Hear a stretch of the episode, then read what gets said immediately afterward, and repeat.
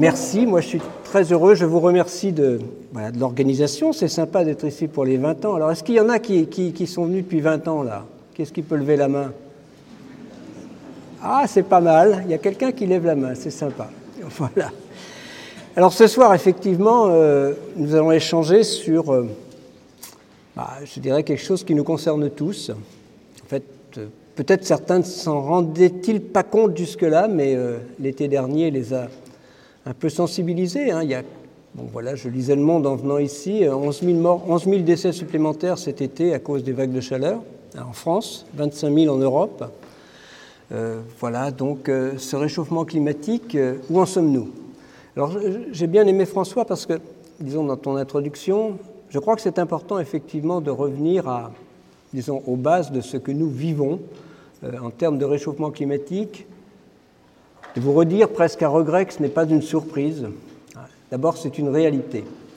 Alors c'est une réalité, euh, c'est une réalité dans l'atmosphère, là où nous vivons. Vous voyez, les, sept dernières années ont été les plus chaudes que nous avons connues depuis 150 ans. Donc voilà, les températures, là, c'est euh, euh, bien sûr jusqu'à 1850 et vraiment toutes les dernières années ont été parmi les plus chaudes depuis 150 ans. Donc euh, voilà, sur les 20 années, 20 années les plus chaudes, il, suffit de remonter jusqu'à 1998. Alors pourquoi ce n'est pas une surprise? Tout simplement parce que par nos activités, nous modifions la composition de l'atmosphère. Alors je vais, je vais en, disons, alors il y a beaucoup de façons de modifier la composition de l'atmosphère, mais je vais me focaliser sur l'effet de serre. L'effet de serre, ben voilà, une belle journée comme aujourd'hui, là, le, rayonnement solaire nous arrive sans trop de difficultés. Il y a une partie qui est absorbée dans, l'ultraviolet, heureusement, parce que sans ça, ça, pose des problèmes de santé, hein, grâce à, à la couche d'ozone. Mais une fois que ce rayonnement solaire est, réfléchi à la surface de la planète, sur le chemin du retour, hein, disons, eh bien, il y a une partie de ce rayonnement qui est absorbée par toute une série de composés, ceux qu'on appelle gaz à effet de serre. En fait, dans l'atmosphère, dès que vous avez euh, une molécule gazeuse avec euh, plus de deux atomes, ça vibre et c'est pratiquement à effet de serre. C'est un peu simpliste, mais en gros, euh, ce qui n'est pas effet de serre dans l'atmosphère, eh c'est ce qui en est les, deux composants principaux, oxygène et azote, voilà, les gaz rares. Mais autrement, eh bien, par exemple, dès qu'on parle de l'ozone, c'est un gaz à effet de serre. Il y a trois atomes, c'est trois atomes d'oxygène. Et le premier gaz à effet de serre, celui qui contribue le plus à l'effet de serre, c'est la vapeur d'eau.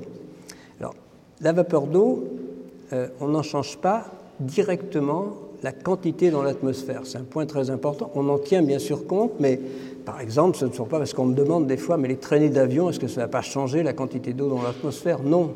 L'irrigation non plus. Hein. disons, c'est, euh, elle se modifie indirectement. Par exemple, l'océan se réchauffe, donc il y a plus d'évaporation. On a plus de vapeur d'eau dans l'atmosphère actuellement qu'il y a 30 ou 40 ans. C'est mesuré parce que la, température de l'océan est plus élevée, il y a plus d'évaporation, mais euh, ce n'est pas un effet direct de nos activités, c'est indirectement. Ce n'est pas le cas pour toute une série d'autres composés, dont les trois principaux euh, vous sont familiers ou à beaucoup d'entre vous. Le premier, c'est le dioxyde de carbone, le gaz carbonique, CO2, et euh, c'est à chaque fois en fait qu'on brûle du fossile, alors du gaz, du pétrole, du charbon, mais aussi du bois. Simplement, dans le cas du bois, bien, quand la végétation se reforme, le carbone qui a été euh, libéré sous forme de CO2 est, réabsorbé. C'est pour ça qu'on dit que c'est neutre, mais il faut bien sûr que faire, il faut être attentif. et puis aussi, euh, quand euh, on émet du, CO2, quand on fabrique du ciment. Voilà, donc en fait, les chiffres de 2021, 37 milliards de tonnes de CO2 liés aux combustibles fossiles, c'est 60% du total hein, de, l'effet de serre, de l'augmentation de l'effet de serre, 5 à 6 milliards liés à la déforestation, 1 à 2 milliards liés à la fabrication du ciment. On arrive a à peu près 45 milliards de tonnes de CO2 euh, qui sont émises dans l'atmosphère chaque année. Alors, il faut aussi tenir compte des autres composés à effet de serre. Le méthane, ça c'est à chaque fois que la matière organique se décompose en l'absence d'oxygène. Ça va être dans les rizières, ça va être dans un tas de fumier, il n'y en a plus beaucoup maintenant, mais, mais aussi dans la panse des ruminants ou dans une déchetterie. Donc voilà, donc euh, la matière organique se décompose en l'absence d'oxygène et euh, on ajoute à peu près. Et puis le troisième, le protoxyde, le protoxyde d'azote, N2O, c'est largement 82% lié à, disons, à l'agriculture, largement à l'utilisation des engrais. C'est-à-dire que les engrais, quand ils ne sont pas, disons, assimilés, eh bien, ça contribue à des émissions de, protoxyde d'azote. Et pour ces autres composés, alors il y a aussi les fréons, hein, donc euh, tous les composés où il y a des atomes de chlore et de fluor qui sont généralement qu'on a fabriqués, hein, qui, peuvent ne pas être naturels. Tous les autres sont présents naturellement. Et euh, donc euh, on arrive à peu près à 60 milliards de tonnes d'équivalent CO2. Hein. Donc on tient compte du fait que, disons, les, le, méthane, le protoxyde d'azote n'ont pas les mêmes propriétés optiques, n'ont pas les mêmes capacités d'absorption du rayonnement qu'une molécule de CO2. C'est bien pris en compte dans ce décompte. On arrive à 60 milliards de tonnes. Et euh, alors, le, point qui est donc, ce qui est important, c'est que euh, ce n'est pas l'effet de serre qui est un problème. Sans effet de serre, nous ne serions pas là. Donc, euh, sans effet de serre, la température de la planète serait de moins 18, moins 20 degrés. Donc c'est son augmentation. Et en fait, par disons, la modification de, la composition de l'atmosphère dont nous sommes responsables collectivement, bien entendu, depuis maintenant euh, le début de l'ère industrielle, le milieu du 19e siècle, eh bien, euh, a provoqué euh, en gros une augmentation de la quantité d'énergie disponible d'à peu près 1%. Donc on a on a augmenté le chauffage d'à peu près 1%. Alors il faut tenir compte du fait que la pollution, la pollution en sens triviale du terme, contrecarre une partie du réchauffement lié à l'effet de serre. La pollution automobile, la pollution, euh, disons, industrielle, euh, voilà, donc ça, plutôt, euh, ça, ça, provoque plutôt un léger refroidissement, ça contrecarre pour 20%. L'un dans l'autre, on a vraiment augmenté le chauffage de 1%. Alors il y a ceux qui disent 1%, c'est pas grand-chose. Mais le fait, c'est que c'est ce 1% d'énergie supplémentaire qui fait que eh bien, le réchauffement de 1 degré que nous, vivons actuellement depuis 150 ans, la température moyenne de la planète a, augmenté de, un peu plus de 1 degré, eh bien, est bien dû aux activités humaines. Alors, un point important, c'est que de cette chaleur supplémentaire, il n'y a que 1% utilisé dans l'atmosphère, à peu près fait, l'essentiel va dans l'océan. Plus de 90% de cette chaleur supplémentaire, vous avez bien compris le mécanisme, hein. on a plus de chaleur disponible, on en utilise un petit peu pour euh, réchauffer l'atmosphère, mais l'essentiel va dans l'océan. Donc c'est dans l'océan qu'il faut aller voir ce qui se passe. Et, là, c'est vraiment extrêmement euh, clair. Donc il y a cette élévation du niveau de la mer, donc on est entre 3 et 4 mm chaque année. Euh, ça c'est deux fois plus rapide qu'au XXe siècle, c'était entre 1 et 2 mm. Et de ces 3 à 4 mm chaque année, il y a 1 mm à peu près hein, qui est dû à l'océan se réchauffe, il se dilate, donc c'est ce qu'on appelle l'expansion thermique, c'est un phénomène très simple. Et puis depuis maintenant, enfin disons, il y a aussi une contribution des glaciers, alors on va parler des glaciers continentaux, hein, évidemment pas de la glace de mer, mais des glaciers continentaux, les Alpes, mais c'est un tout petit euh, fifrelin. Et euh, par contre, eh bien, l'Himalaya, euh, les grands glaciers, les Andes contribuent à peu près pour un millimètre chaque année. Et puis, depuis une trentaine d'années, les grandes calottes glaciaires, donc moi je me suis beaucoup intéressé aux régions polaires, les grandes calottes glaciaires, alors au nord, le Groenland, et au sud, l'Antarctique. L'Antarctique, c'est 3 km de glace en son centre, la superficie de l'Europe, hein, il faut bien comprendre. Et euh, donc ces deux calottes glaciaires contribuent euh, de plus en plus d'ailleurs à l'élévation du niveau de la mer. Il y a une fonte du Groenland, il y a une accélération de la formation des icebergs, et donc euh, l'élévation du niveau de la mer est amplifiée par, disons là, c'est presque la moitié, les, enfin les, disons là, ce qui, est lié aux glaces, c'est largement les deux tiers de, de l'élévation du niveau de la mer. Donc on a, pour faire simple, dans cette élévation du niveau de la mer, un double témoignage du réchauffement, le réchauffement de l'océan et la fonte des glaces. Donc le diagnostic, et là, donc les rapports du GIEC, nous en sommes six rapports du GIEC, et moi j'en ai, enfin disons, j'y me suis impliqué pendant, disons, entre 1994 et 2015, donc euh, maintenant c'est ma collègue Valérie Masson-Delmotte, également glaciologue, qui s'y implique beaucoup, et qui est euh, effectivement, qui a été euh, extrêmement active dans ce sixième rapport du GIEC. Donc je vais beaucoup m'appuyer sur ce sixième rapport du GIEC pour dire où nous en sommes collectivement. Alors on va regarder aussi sur la France eh bien, euh, on a, disons, le, réchauffement est de un peu plus de 1 degré. Il est, donc, on l'explique entièrement par nos activités. C'est une certitude, le réchauffement que nous vivons actuellement est lié à nos activités. C'est un diagnostic très clair. On parle bien de certitude. Et c'est même une, disons, l'hypothèse la plus probable, c'est que l'ensemble du réchauffement, on explique complètement le réchauffement par nos activités, on ne peut expliquer, euh, disons, qu'un dixième de degré par euh, les variations naturelles du climat, par exemple euh, l'activité solaire. Hein, donc voilà, c'est très clair. Alors il y, a une autre chose qu'on attribue, et donc là on s'appuie surtout sur la température moyenne. Alors on, attribue l'augmentation de la température moyenne à nos activités, on attribue l'élévation du niveau de la mer et son accélération à nos activités également.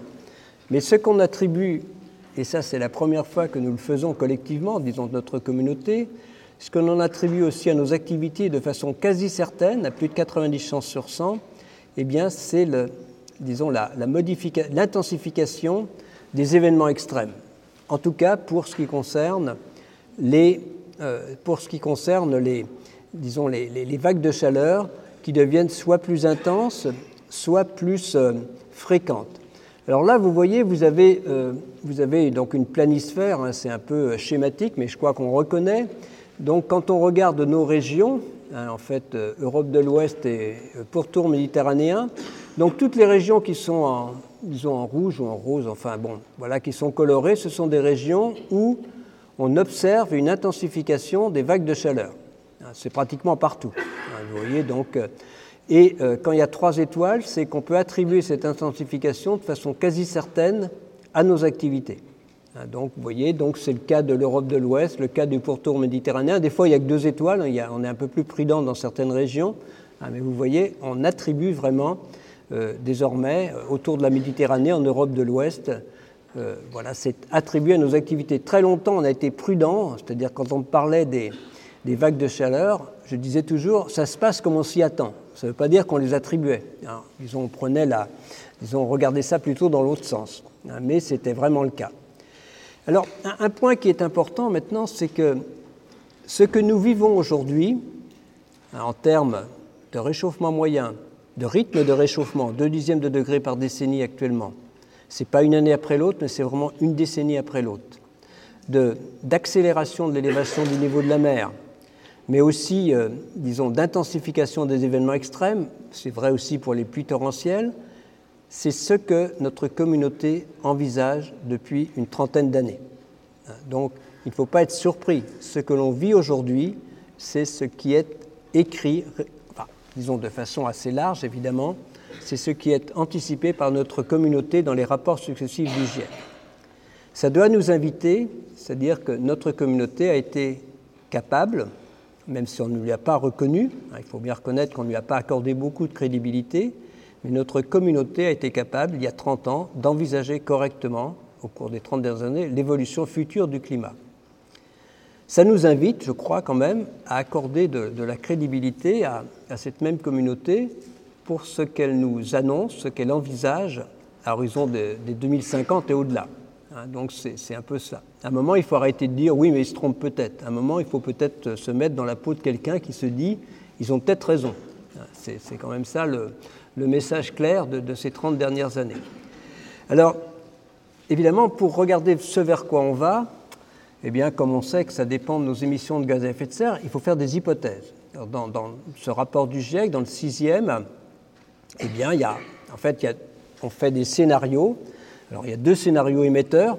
Si on ne faisait rien pour lutter contre le réchauffement climatique, on fait quelque chose, on commence.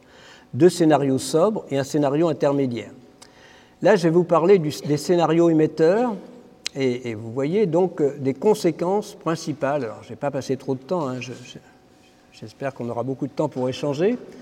Donc, de ces scénarios émetteurs, vous voyez, euh, en gros, euh, on va vers 4 à 5 degrés. Ça, ça vient du cinquième rapport du GIEC, mais ça reste tout à fait exact. Hein. Donc, ça donne, disons, on a classé les conséquences, j'aime bien cette présentation, en cinq grandes catégories.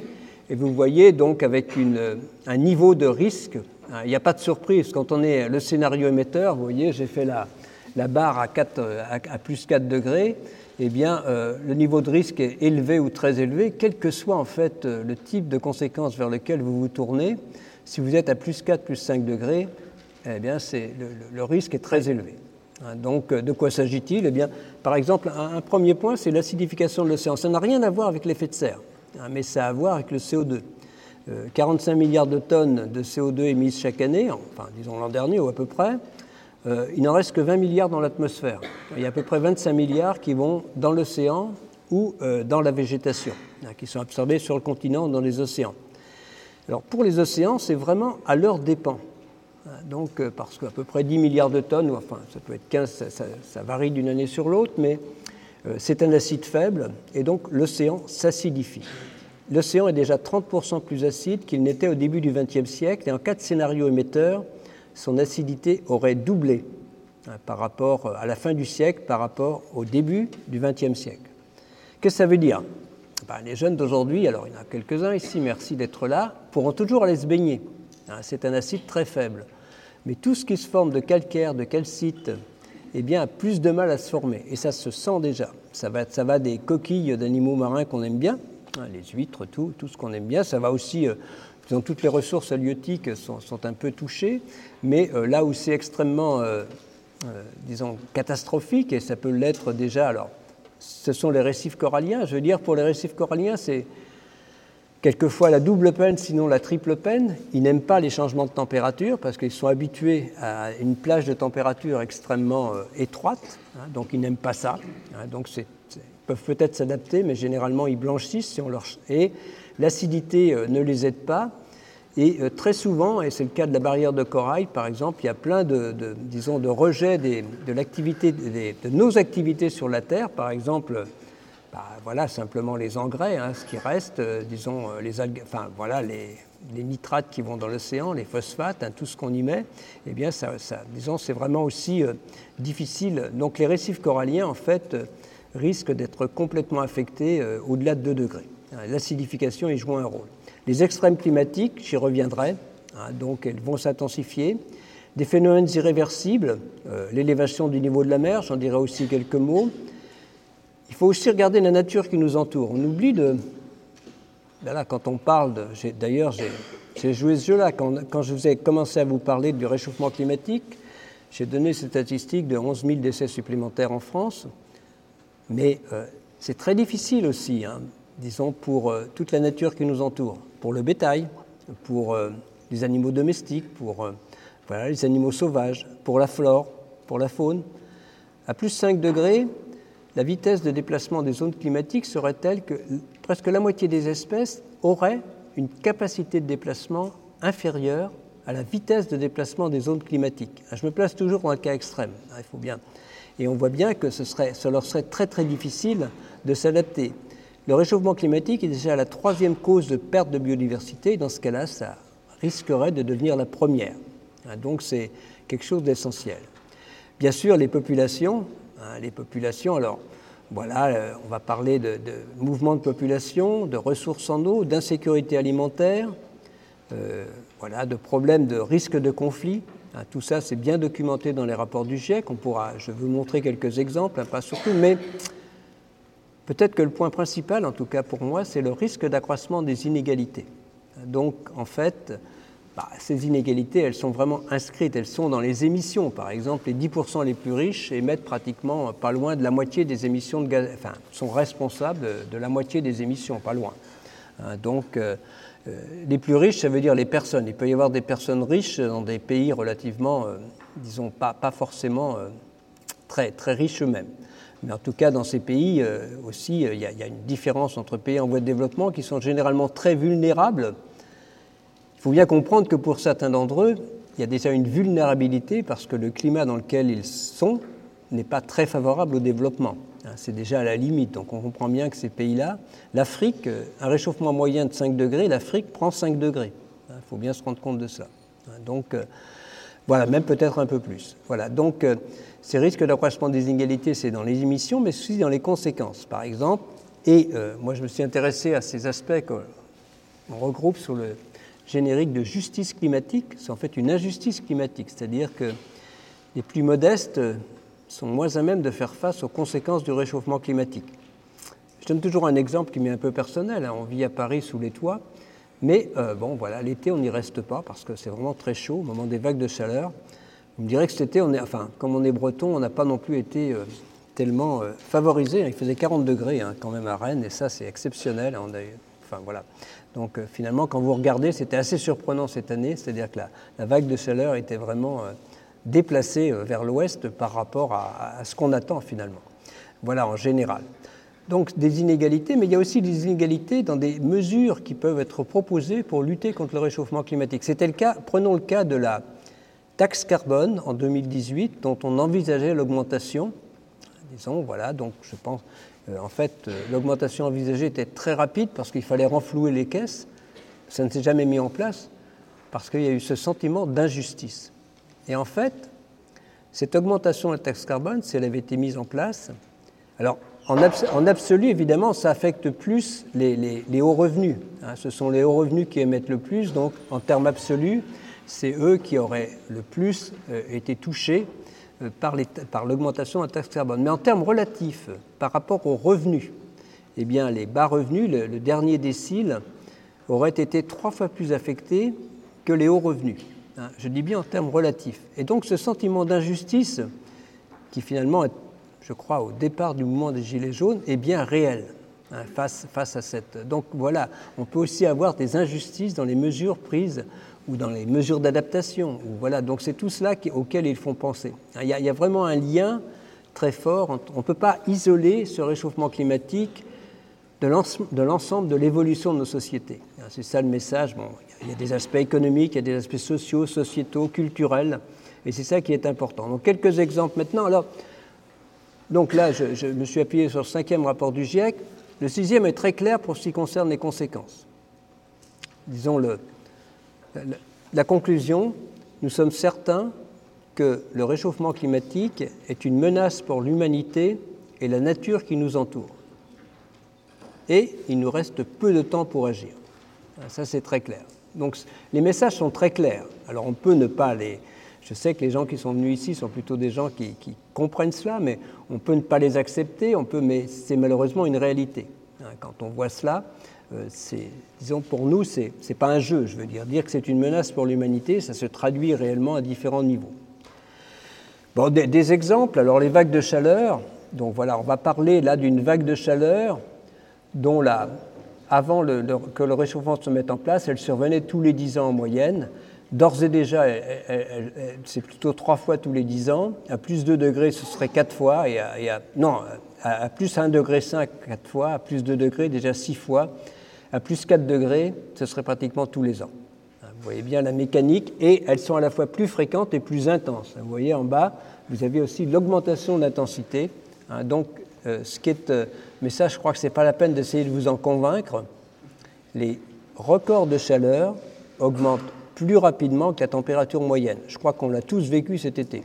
Hein, c'est quelque chose qu'on voilà, qu'on quantifie ici, mais c'est quelque chose qui est très clairement établi. Euh, pour les pluies torrentielles, parce que souvent ces vagues de chaleur se terminent par euh, des pluies torrentielles et des vagues de chaleur, et eh bien là aussi c'est bien documenté, enfin disons les, projections nous montre, voilà, on parle aussi de quelque chose qui euh, survenait une fois tous les dix ans. Eh bien, euh, maintenant, c'est 30% plus fréquent, pratiquement, disons, à 2 degrés, 70% plus fréquent, plus intense et plus fréquent, vous voyez, et pratiquement trois fois plus fréquent à 4 degrés. Hein, donc, ce problème de pluie torrentielle, n'est pas une surprise pour le climatologue. Hein. Il y a plus de vapeur d'eau dans, ces nuages, c'est plus chaud. Bon, voilà. Donc, c'est des mécanismes. C'est relativement simple, la, climatologie, quand on essaye d'y réfléchir. Hein.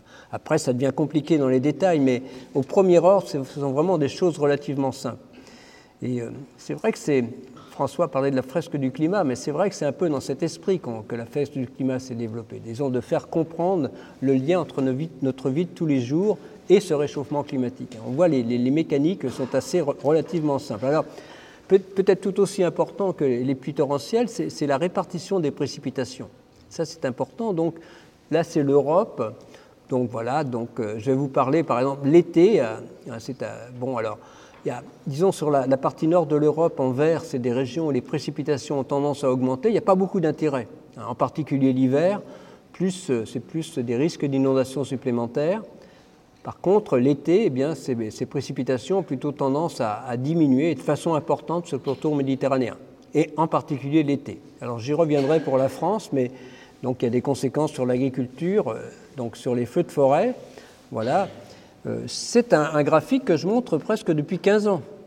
Hein. donc euh, voilà, les risques de feux de forêt, c'est le risque de feux de forêt, disons, d'ici 2050, dans un climat où on serait scénario 1B, enfin en 2050, vers 2 degrés, un peu plus après. Eh bien, les zones en rouge, alors si je vous montre la carte d'aujourd'hui, hein, ce sont des niveaux de risque, eh bien, euh, pas de surprise, l'Espagne, disons la, le pourtour méditerranéen est, à risque, est déjà à risque rouge, hein, donc disons à risque maximum par rapport aux feux de forêt. Hein, c'est une surprise pour personne. Mais vous voyez sur cette carte, ce que nous dit cette carte, c'est que des régions comme le centre et l'ouest de la France qui n'étaient pas à risque hein, par rapport aux feux de forêt le deviennent. Hein, et ça, on commence à le vivre. Donc c'est ça, et ça c'est une carte que je montre depuis 15 ans. Hein, je peux dire, c'est enfin voilà. Donc euh, euh, c'est vraiment parce que la, conjonction, bah, on le vit, c'est pas la peine de, disons la conjonction de vagues de chaleur et de périodes de sécheresse favorise une fois que le, feu, une fois que le feu est parti, évidemment, favorise son extension. Évidemment, le vent joue aussi pour beaucoup.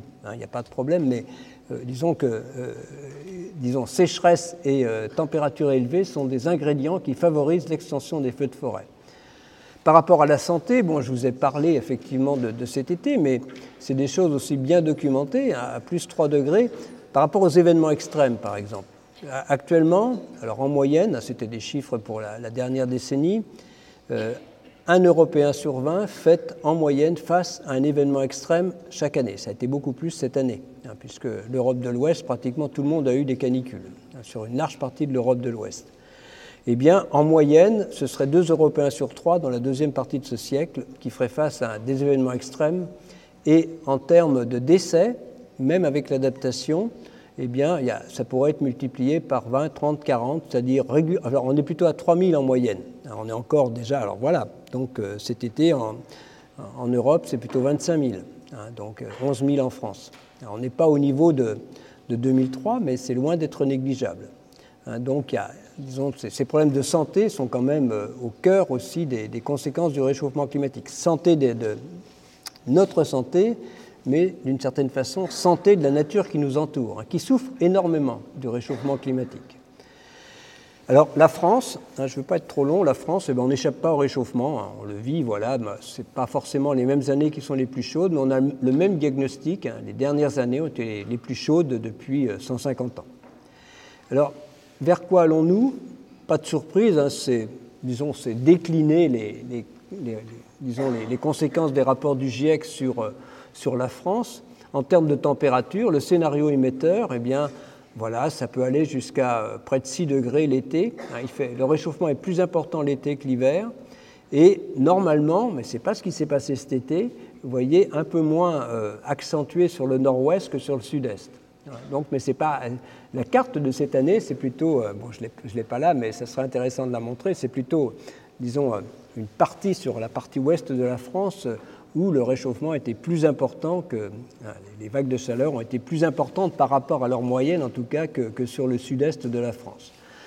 Les précipitations, eh bien, euh, sur la partie nord de la France, elles euh, seront en moyenne pas trop affectées, un peu plus l'hiver, ce qui n'était pas le cas l'hiver dernier, un peu moins l'été. Hein, donc, euh, Et, mais sur le sud de la France, eh bien, elles vont diminuer. Hein, la carte que je vous ai montrée pour l'Europe le montrait de façon très claire, en particulier l'été. Alors, les, événements violents, il y a ces événements méditerranéens, hein, donc c'est-à-dire ce sont, bon, généralement c'est justement à l'automne, il n'y a pas encore eu d'événements trop importants pour le moment, mais euh, voilà, disons, la, Méditerranée restant très chaude, eh bien, il y a des, enfin, des masses d'air qui viennent de la Méditerranée, qui vont buter euh, contre les contreforts des, montagnes ou des collines, ou même dans les plaines qui stagnent, eh bien, ce sont des précipitations très importantes sur une période courte, et on connaît ces événements chaque année. Hein, donc ça, touche euh, en particulier le pourtour méditerranéen, d'où leur nom. Alors les pluies seront plus intenses également en France, hein, ce, qu'on, ce, ce qui est vrai à l'échelle planétaire l'est aussi chez nous. Euh, les sécheresses météorologiques, parce que ce sont des, des, des choses qui étaient... Bon, on voit qu'on parle de sécheresse météorologique, c'est la, durée des périodes sans précipitation. Donc, et, et, cette durée augmente. Et elle est appelée à augmenter. Ça, là aussi, on le voit bien. Hein, disons des, sécheresses à répétition. Euh, voilà, ça y compris dans l'ouest de la France. Hein, c'est voilà, sud-ouest, euh, bassin aquitain et l'ouest de la France, Bretagne, Pays de Loire. Hein, donc c'est aussi ce qu'on a connu euh, cette année. Alors, un point qui est très important parce qu'on a beaucoup de mal, mais pour ceux qui lisent Le Monde aujourd'hui, c'est très bien expliqué encore une nouvelle fois.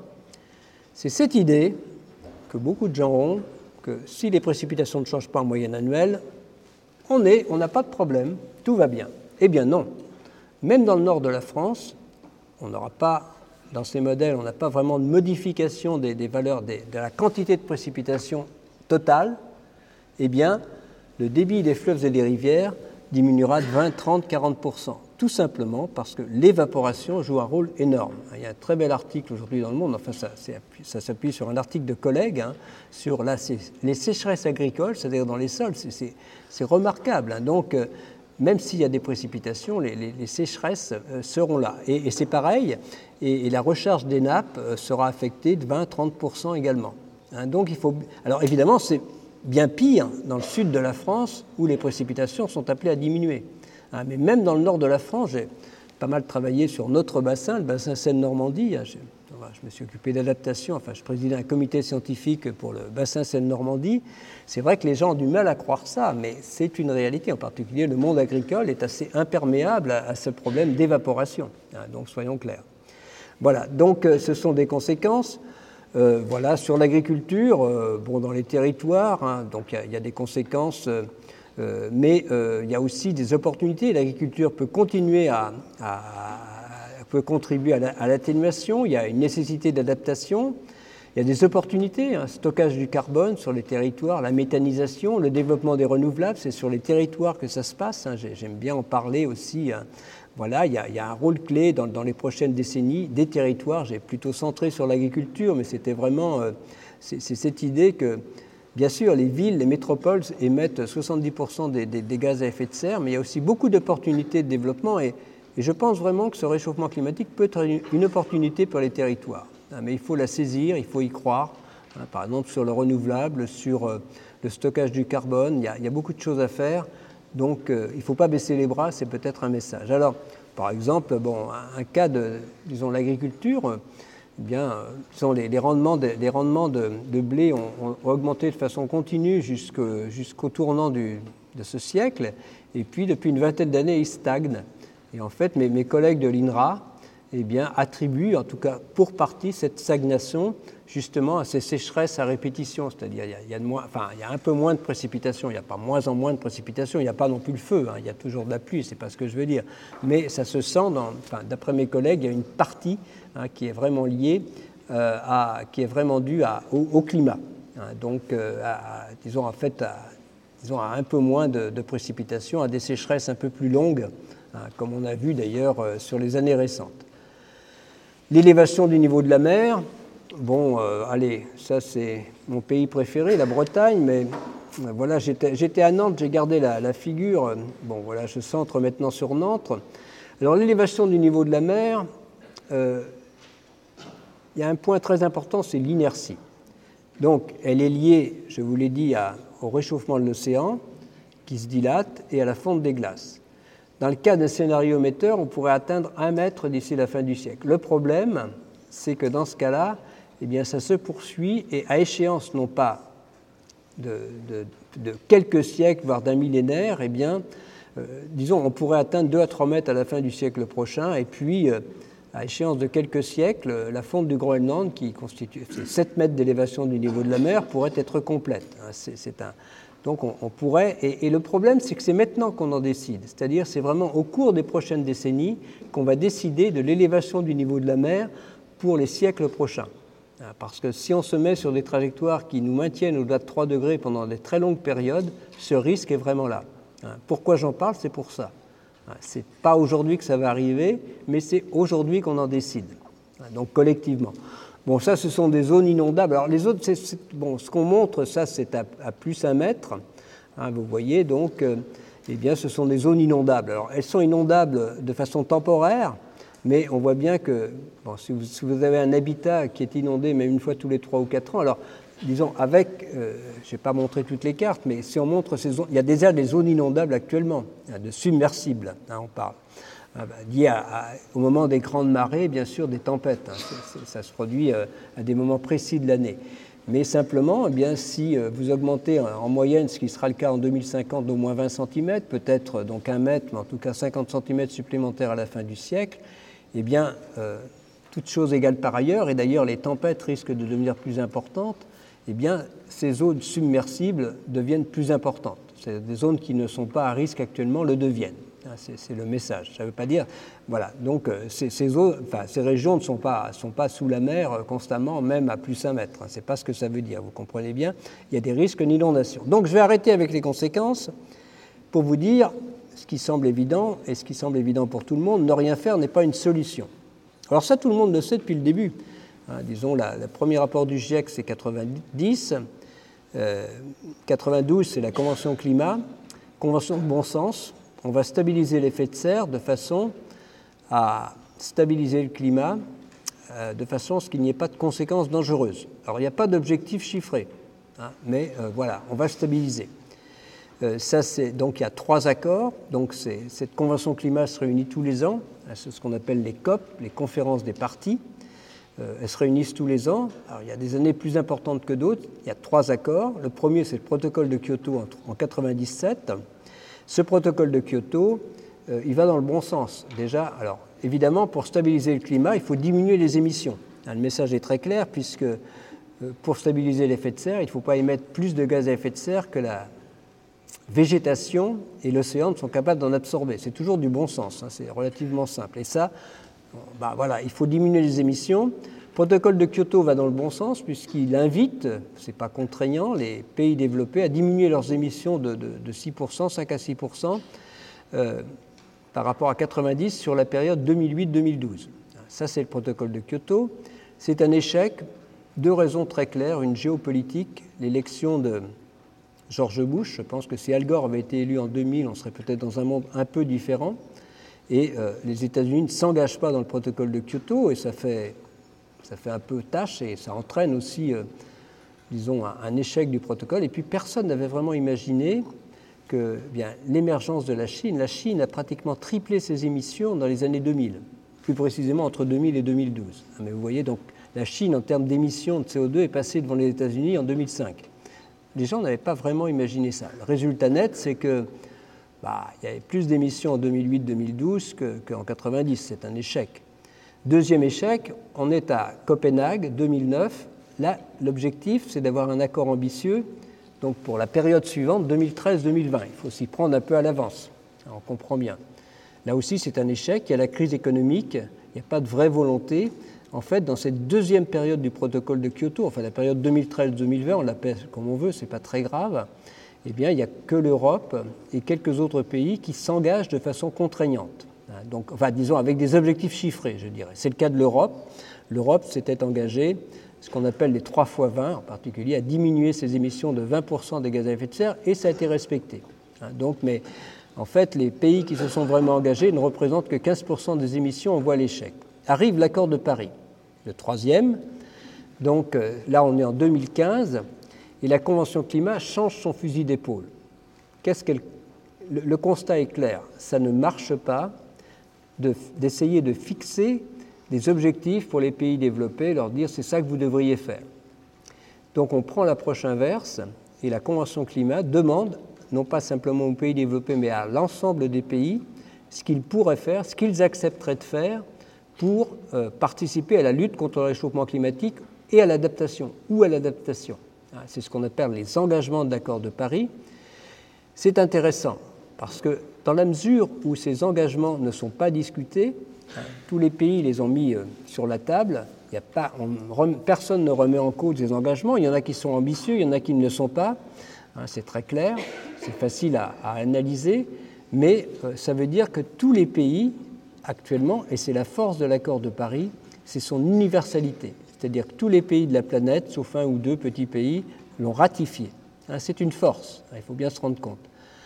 Alors, il y a un deuxième aspect très important dans l'accord de Paris, c'est qu'on passe d'un objectif qualitatif, stabiliser l'effet de serre, à un objectif chiffré.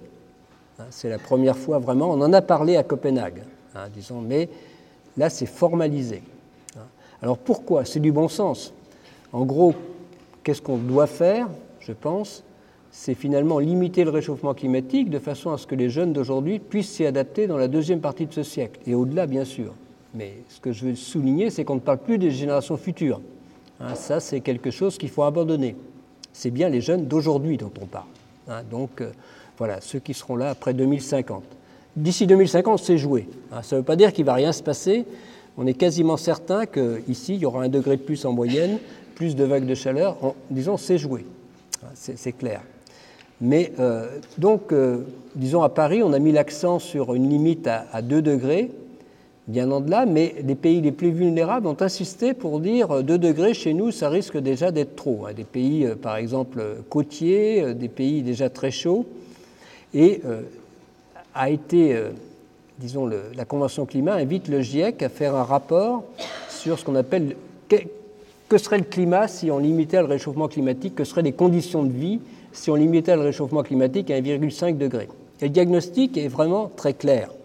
Ça serait beaucoup plus facile, en tout cas plus facile, de s'adapter à un réchauffement limité à 1,5 degré plutôt qu'à 2 degrés. Je sais, mais c'est très difficile d'accepter l'idée qu'un demi-degré ça compte. Mais je vous assure, il faut bien comprendre qu'on n'a pris qu'un degré, on a déjà un climat différent, même de celui que moi j'ai connu dans ma jeunesse, c'est très clair. disons, on le sent, hein, le, disons, on le perçoit. Hein, donc il faut, il faut arrêter avec cette idée un degré c'est rien. Si un degré en moyenne globale, c'est un climat différent. Hein, et la perception est là actuellement. Donc euh, oui, le message est très clair, ça serait plus facile de s'adapter à un degré 5, à un degré et demi.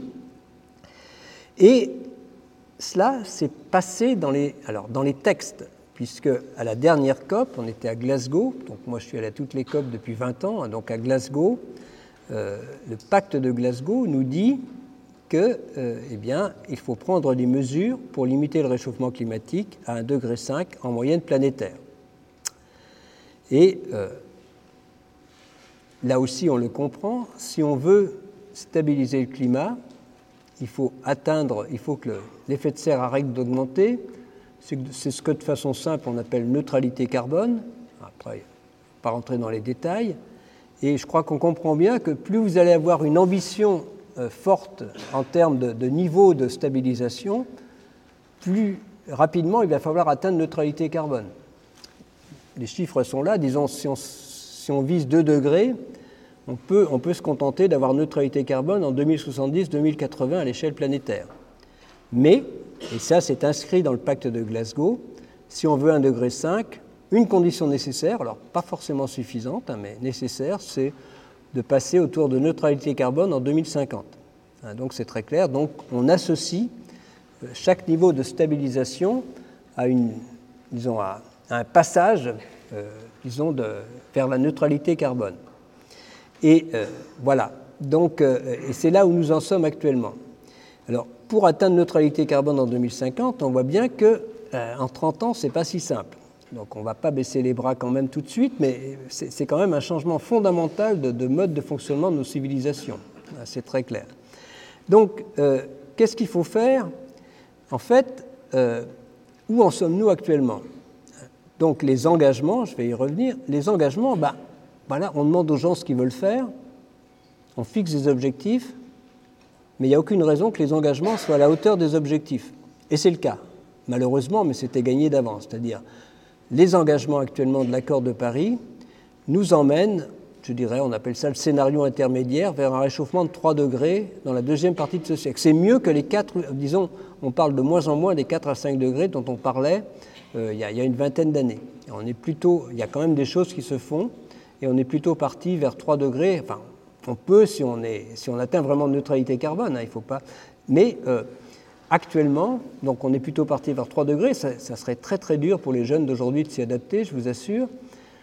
On a déjà, on sait, et ça, ça montre l'urgence, on a déjà deux fois trop d'émissions en 2030 par rapport à ce qu'il faudrait pour euh, avoir des chances de rester sur une trajectoire 1.5. Donc c'est maintenant qu'il faut agir. Hein, c'est-à-dire, si on voulait rester, avoir des chances de rester sur 1,5, il faut, en gros, on va vers plus 15% d'émissions en 2030 par rapport à 2015, et il faudrait les diminuer de 40%. Hein, donc c'est pratiquement un facteur 2 en trop. Hein, il y a deux fois trop. Et donc vous voyez bien, c'est maintenant qu'il faut agir. C'est ça qui est important. C'est le message, c'est pas bon, on verra plus tard. Non. Si on veut. Alors, évidemment, il faut bien comprendre que ce qu'on va faire au cours de cette décennie ne va pas modifier le réchauffement de la prochaine décennie. Hein, je le redis, c'est joué parce que c'est l'accumulation qui compte. Hein, donc, mais c'est essentiel pour l'après 2050. C'est ça. voilà.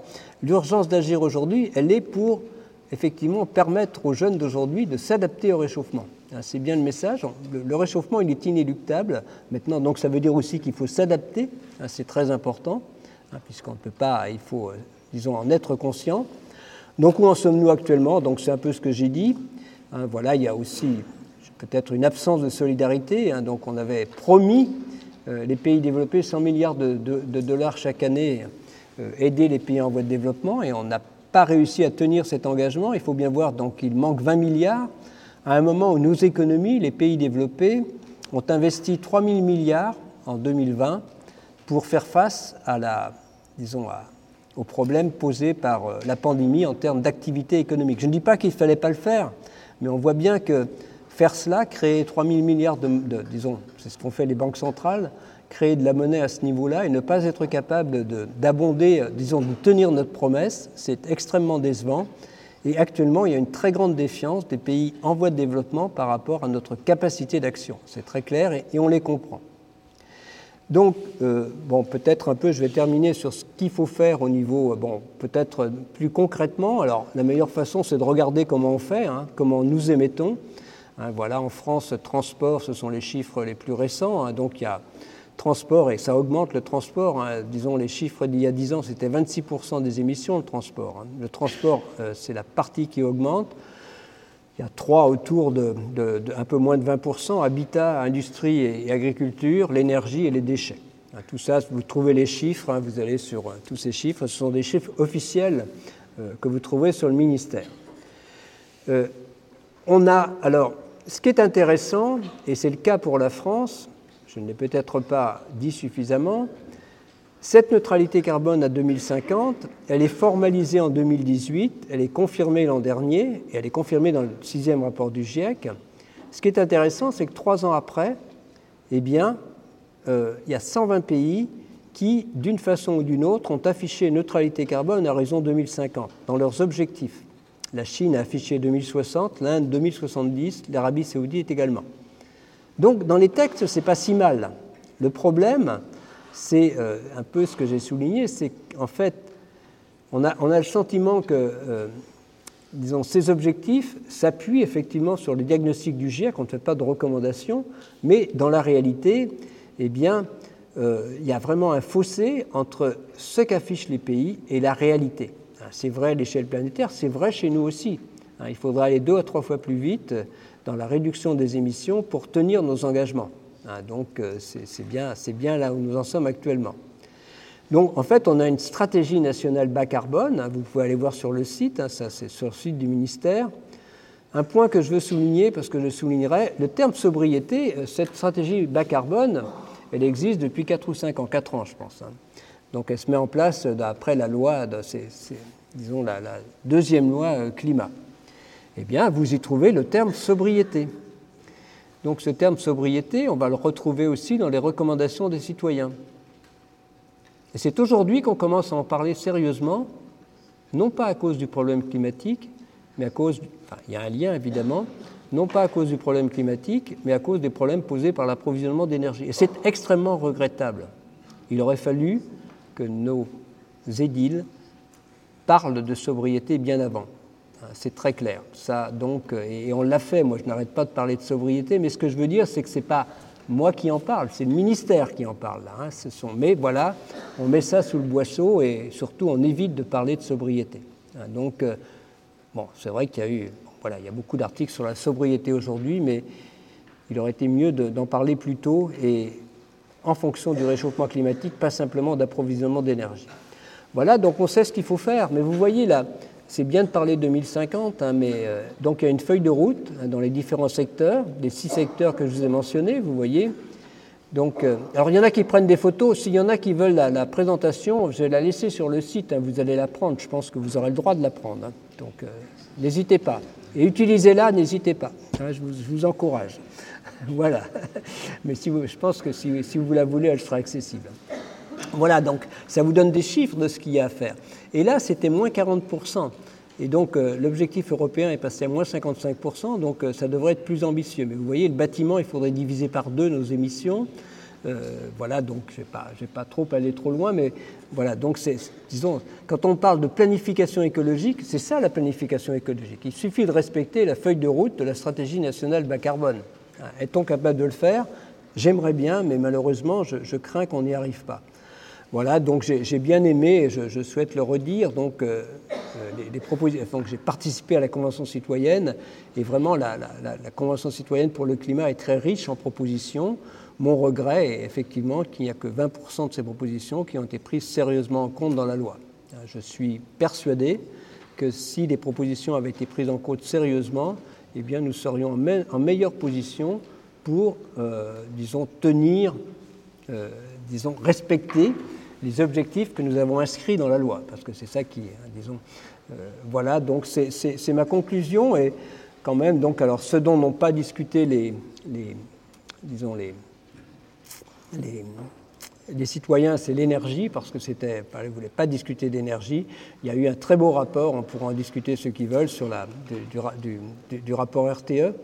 Et je voudrais conclure quand même vers les jeunes pour dire simplement, et ce sera ma conclusion, que cette, euh, cette transition, c'est une opportunité. Hein, il faut se placer dans la perspective que cette transition se fera. Il faut bien comprendre que si elle ne se fait pas, c'est accepter l'idée que le réchauffement se poursuive indéfiniment. Et ça, c'est difficilement acceptable. Donc si on se place dans la perspective où le réchauffement... Euh, alors elle ne se fera probablement pas assez vite par rapport à ce que j'ai discuté aujourd'hui, hein, je ne suis pas naïf, mais elle se fera. Donc c'est vraiment un encouragement à l'action Sachant que pour les jeunes d'aujourd'hui, eh bien, d'action, c'est aussi beaucoup d'inventivité, euh, je crois quand même, d'innovation, pas simplement d'innovation technique, d'innovation sociétale, d'innovation dans l'organisation de notre vie, dans les relations avec les gens. Hein. C'est ça la, transition. Hein. C'est bien ça. Donc, et euh, que cette transition, eh bien, une fois qu'ils l'auront réussi, parce que je l'espère, c'est pas c'est pas si simple, euh, je ne serai probablement plus là, mais finalement, le monde d'après, il est plutôt un monde, disons, de qualité de vie. D'abord, on ne le réussira pas sans solidarité. Il ne faut pas se leurrer. Hein. Et donc, c'est probablement un monde plus apaisé. Et aussi, bien sûr, la qualité de vie est probablement meilleure euh, sans, disons, il y a, voilà, disons, l'utilisation des combustibles fossiles, clairement, on n'ajoute pas à la qualité de vie, ni en termes de pollution sonore, ni en termes de pollution urbaine. C'est très clair que, disons, la qualité de vie peut être au rendez-vous. Et donc, c'est plus euh, un message d'action. Donc je sais la difficulté, mais c'est vraiment un, dixième de degré, ça compte, et il y a beaucoup de choses à faire. Et je vous engage à le faire parce que c'est vrai dans notre vie de tous les jours, hein, se loger, se nourrir, se déplacer. C'est vrai aussi euh, dans notre vie professionnelle. Il n'y a pas de secteur d'activité qui puisse se dire le réchauffement climatique, ce n'est pas mon affaire. Voilà, merci beaucoup.